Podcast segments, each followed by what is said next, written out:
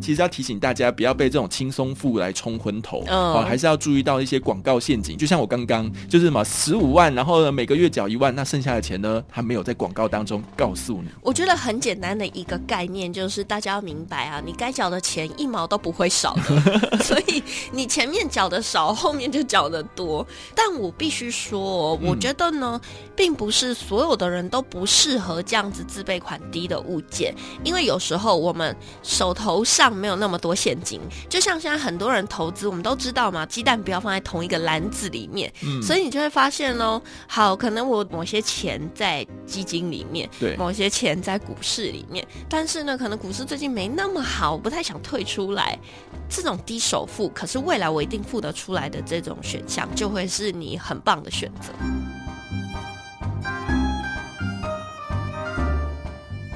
神神秘秘揣猫醋。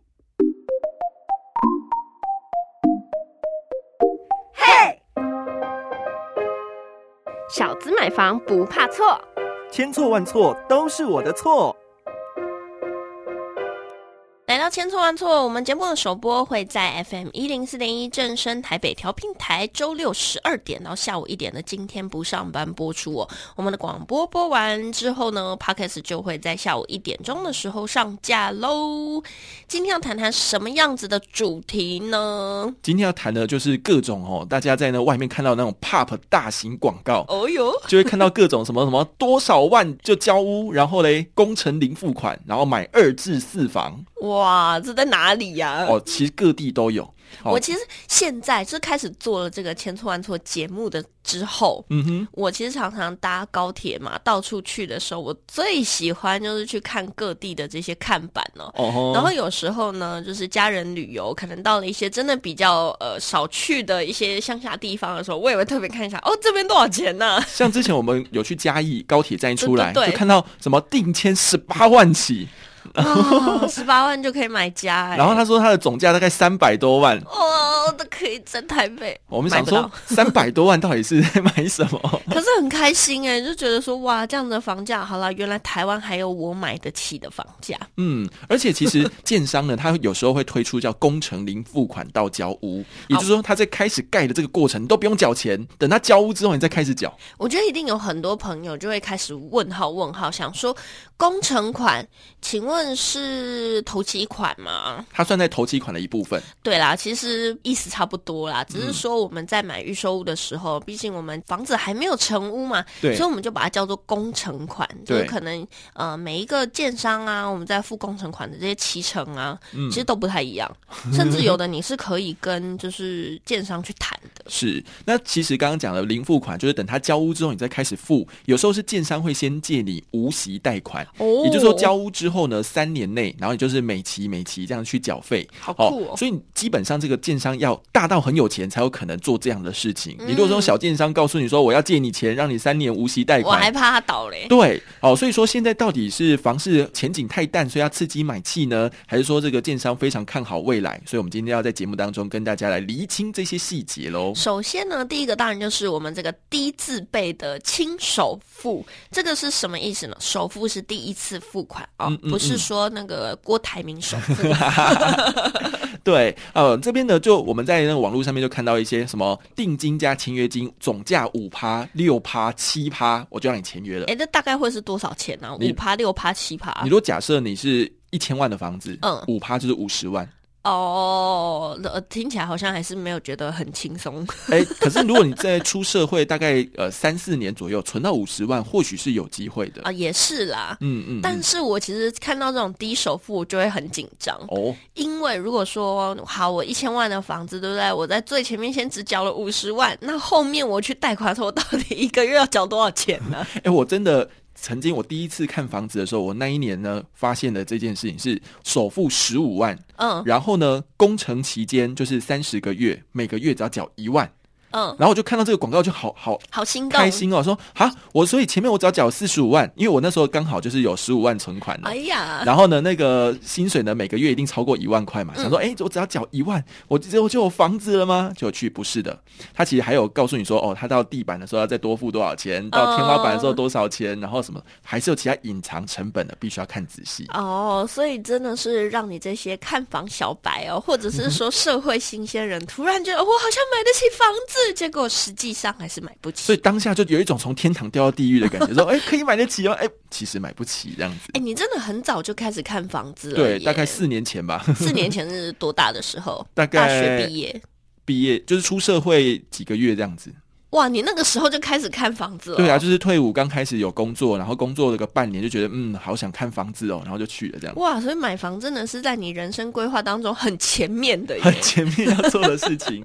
好，那这边其实要提醒大家，不要被这种轻松富来冲昏头，嗯哦，还是要注意到一些广告陷阱。就像我刚刚就是嘛，十五万，然后呢每个月缴一万，那剩下的钱呢，他没有在广告当中告诉你。我觉得很简单的一个概念就是大家要明白啊，你该缴的钱一毛都不会少的，所以你前面缴的少，后面就缴的多。但我必须说哦，我觉得呢，并不是所有的人都不适合这样子自备款低的物件，因为有时候我们手头上没有那么多现金，对，对，就像现在很多人投资，我们都知道嘛，投资的就是鸡蛋不要放在同一个篮子里面，嗯。所以你就会发现喽，好，可能我某些钱在基金里面，对某些钱在股市里面，但是呢，可能股市最近没那么好，我不太想退出来。这种低首付，可是未来我一定付得出来的这种选项，就会是你很棒的选择。哦，对，所以呢，可能年轻人买房子普遍呢都会觉得是自备款不足，但是呢，如果你是有一些规划，或者是时间到了就会，比如说有一笔那个储蓄型保险的那个保单会退回来，哎，那你可能就比较适合这样子的方案。我觉得有些人也会问说，可是如果我真的，呃，在这个呃工程款的这个付款方案上面不符合我的需求怎么办？比如说呢，我可能要先付一百万、七十万，但是我手头上没那么多现金，可是我还是好想要买这房。说真的，我真的跟大家说，房子真的看缘分 对，对，所以你真的也不要觉得说，你今天看了一个物件好喜欢，没有买到这件事情很伤心，嗯，因为就是没缘。因为你多伤心几次，你那个心脏会越强。哦，原来是这个样子对，啊！因为我常常就是看到一个很不错，我就跟慧君说这个真的很不错哦，就后来说不行不行，可能可能还是付不起，算了算了。我永远都记得，就是有一次超群看了一个物件之后，他就说：“哎、我觉得很不错。”然后结果我去看了之后，我真的满满的伤心感，因为我也觉得很喜欢，可是我也买不起。哦，没错。可是你我们现在讲到，你首先要先看到自己喜欢的房子嘛，嗯再来就是要去谈它的那个付款条件嘛。对对只是我们都会有一个问号，就是我们其实最近看到一些新闻，就是其他国家，包含像德国啊、欧洲啊、哈这种芬兰啊这些国家，哎，建商纷纷倒闭，而且连大建商都开始倒闭。我们不要说这么远的欧洲哦，隔一个台湾海峡的中国，烂尾楼事件也是层出不穷。对，所以我们在想说，哎，那全世界都这样倒一波之后，那台湾呢？台湾还好吗？哎，台湾真的还好哎、哦。这哎、这么厉害哦！对，我们来分享一个是新传不动产智库执行长何世昌先生，哦，他的分享内容，他就说，为什么台湾的建商可以活得好好的，是因为我们第一个就是建商有超前部署，哦，就是在可能早在二零一八一九年，他们就发现说，哎，房地产不一定好哦，劳工开始工资上涨哦。对原物料也是一直涨涨涨。所以他们在推案的时候，他们可能就是趁土地便宜，先把土地收起来，嗯然后慢慢的呢去调节他们的一些成本，哦所以他们前期确实是有赚到钱。所以其实真的是，哦，我觉得不管是台湾人或是东方人，真的是数字算的很厉害，成本的控管真的是厉害。好，然后这是第一个嘛。那第二呢，就是说，诶，现在不是什么什么乌尔战争、以、嗯。以哈战争，各种各种战争，所以呢，你会发现建商他们在做定价策略的时候，对。他不会一次就给你涨足了，因为一次涨足了，消费者绝对无法接受。对。所以他就是会按照级别，按照他所推案的进度，一期一期的慢慢的渐进调式整。调整，所以你会觉得，哎，好像就是温水煮青蛙的感觉，哎，好像涨一点也还好嘛。而且大家会觉得是合理的，因为像早鸟价，前销期啦，那种早鸟价，对对对，早鸟价，你早买，可是我房子就还没开始盖啊，嗯所以早买的人买的便宜，可是他风险相对承担的就要比较高啊。对对对，所以呃，在那个建筑方面的成本在提升，但是他们在定价策略的时候，其实也做的蛮好，这是第二个优势。嗯，第，三就是我们台湾央行真的是 A 级央行，一级棒就对了，对，因为我们的央行的总裁哈，从历年来从彭淮南时期就一直都。厉害的人。对对对对，所以呢，他在做升息的时候，他也不是很快速的给你升息，嗯就是用温和升息政策。你看到、像美国已经升了什么五六趴，对不对？对台湾其实在慢慢的加上去。对，好，所以说呃，就是在加息的过程中不是那么大，但是它会配合其他的一些呃选择性信用管制啊，或者是贷款上限。简单来讲，就是贷款给你的钱会变少，所以你要自己去平衡这个风险，这样子。好啦，总之呢，就是你要知道，台湾虽然升息，但是升的没有别人多。嗯那再来就是呢，我们的控管控的不错，大家知道这些就好了。好，还有最后一个，最后一个就是台湾的房价真的在涨，所以大家觉得说，哎呀，那这个不，用你讲，我也知道啊。所以你会发现说，哎，我只要买了，就真的有涨的机会，而且涨得比跌的还多的话，那为什么不买呢？而且又刚好喜欢，大家一定会想啊，就是呢，我们在讲说建商倒不倒，到底跟我有什么关系？哦，跟你关系可哦，大了。对，他都倒的话，谁付钱付那工程，然后他就烂尾了哦。你要，你可能还不能解约，你解约要赔十五趴嘛，对不对？那你不解约，你就要等那个房子盖好，不然就住不进去哦。对，那至于说对于没有买的人，这些烂尾楼对你的效益到底是什么呢？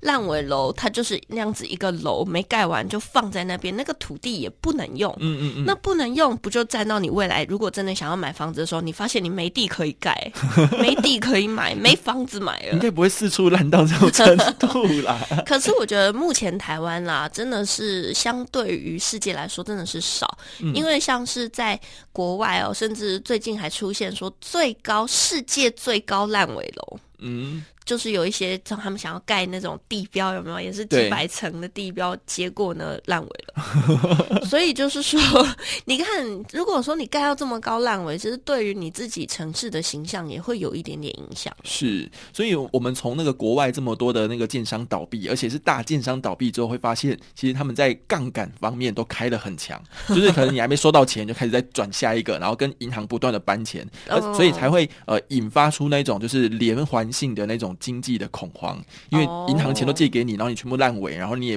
不管，然后所有钱都卡在那里了，这样的一个状况。其实，如果最近大家有关注中国的房市哦，你也会发现中国的年轻人现在，你看为什么“躺平”两个字会出现？“ 躺平”两个字真的是从中国来的哦。嗯那躺平的人就不婚不生，不想拥有家庭，然后呢也不想要买房，就是一个躺着的状态。真的就是一些资产都没有想要去置产这样的概念。其实有时候真的是环境使然啊，不然大家也不想要这么厌世的过生活嘛，对不对？那至于说在台湾哦，既然我们台湾的环境也没有相对到这么的竞争激烈，你看现在大家很多、哦、像是呃，现在不是观光业非常的蓬勃嘛，嗯，那就有讲到说，比如说像菲律宾啊，或者是其他的一些比较东南亚的国家哦，他们会说。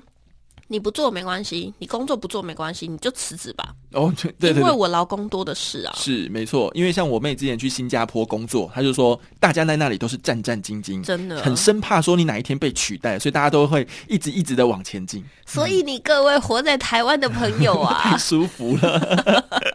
要了解一下人家外面的竞争有多激烈哦。是，好啦，那我们刚刚讲到台湾建商不会倒的那么离谱，或者是那么连环性的倒闭的原因，其实他们也会做到自保。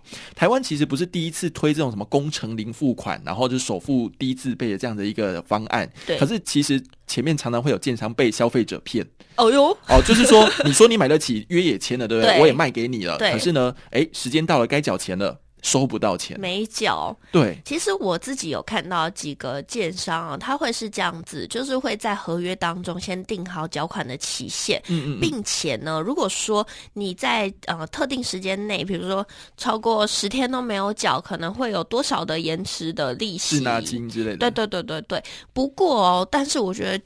像是大建商或者是中大型的建商，其实会有一些通融的方式。嗯比如说你真的这几天手头比较紧，对，你想要跟建商讲说，哎、我可不可以晚几天？通常建商也是 OK。没错。那我最近呢，就是看到这个方案之后，我就去找其中一个案子，再去给他探听探听一下。他就说，建商其实也希望顾到品质，也希望收钱可以稳定，对所以他其实会在你签约的时候，同步帮你去跟银行申请一本支票本。哦，然后上面就是写满你的名字嘛，然后每张 上面都是多少钱嘛，嗯。对不对？这一本支票本就在那个建商那边，然后呢，时间到了他就嘎进去，他嘎进去里面要有钱呢。对，所以你就必须要把钱存在里面。你如果让他哦抽不到钱的话，你就是跳票，影响是你个人的信用。哦，哎、很聪明哎。所以现在建商为了自保，他就准备一本支票本，那种强名嘛，哈都是你的嘛。啊，好可怕哦。对对对，所以他们前面可能也遇过太多，就是我卖了，然后你也签了，但是你付不出来的状况。你看到这个付款方式的时候，你是问他说：“哎、你们以前是受过什么伤害吗？”有我问过他们，他们是说他们也是希望顾及品质，然后也别想花太多的人力在做催缴，好说法了，就是不要花那么多时间在做催缴的动也作。是也是，因为你要花人力催缴，钱又收不回来，然后房子又没有钱可以盖，也是蛮麻烦的。而且对就是消费者来说啦，我一样啊，其实跟账户一样啦，嗯就是我嗯在指定的日期前把钱放进去，其对实是一样的道理而且最大的重点是，这个钱你缴在银行的了，那建商要去跟银行请款，这个钱才会进到建商那边去。哦所以说，你定期缴款，钱都会放在银行。嗯建商还没去请款之前，钱都不会不见，哦，也是用这样的方法啦。所以其实大家都会有比较更多一层的保障。是，我觉得可能就是每遇到一些呃，可能房地产的一些重大危险的时候呢，大家才会去思考说，怎么样去把那个洞给补起来。前车之鉴很多，是，大家一定要买房之前呢，多多看一下悲惨的状况，你才会知道说，哎，你去看物件的时候，才会觉得，哎，这件事情到底合理还是不合理哦。是好啦，今天呢，我们这个千错万错就先分享到这边哦。欢迎大家可以到各大 podcast 平台来收听节目，或者是呢到今天不上班的粉丝专业来留言，或者是呢到 Mixer Box 或者是 Apple Podcast 留下五星好评。千错万错，我们就下次见喽。拜拜。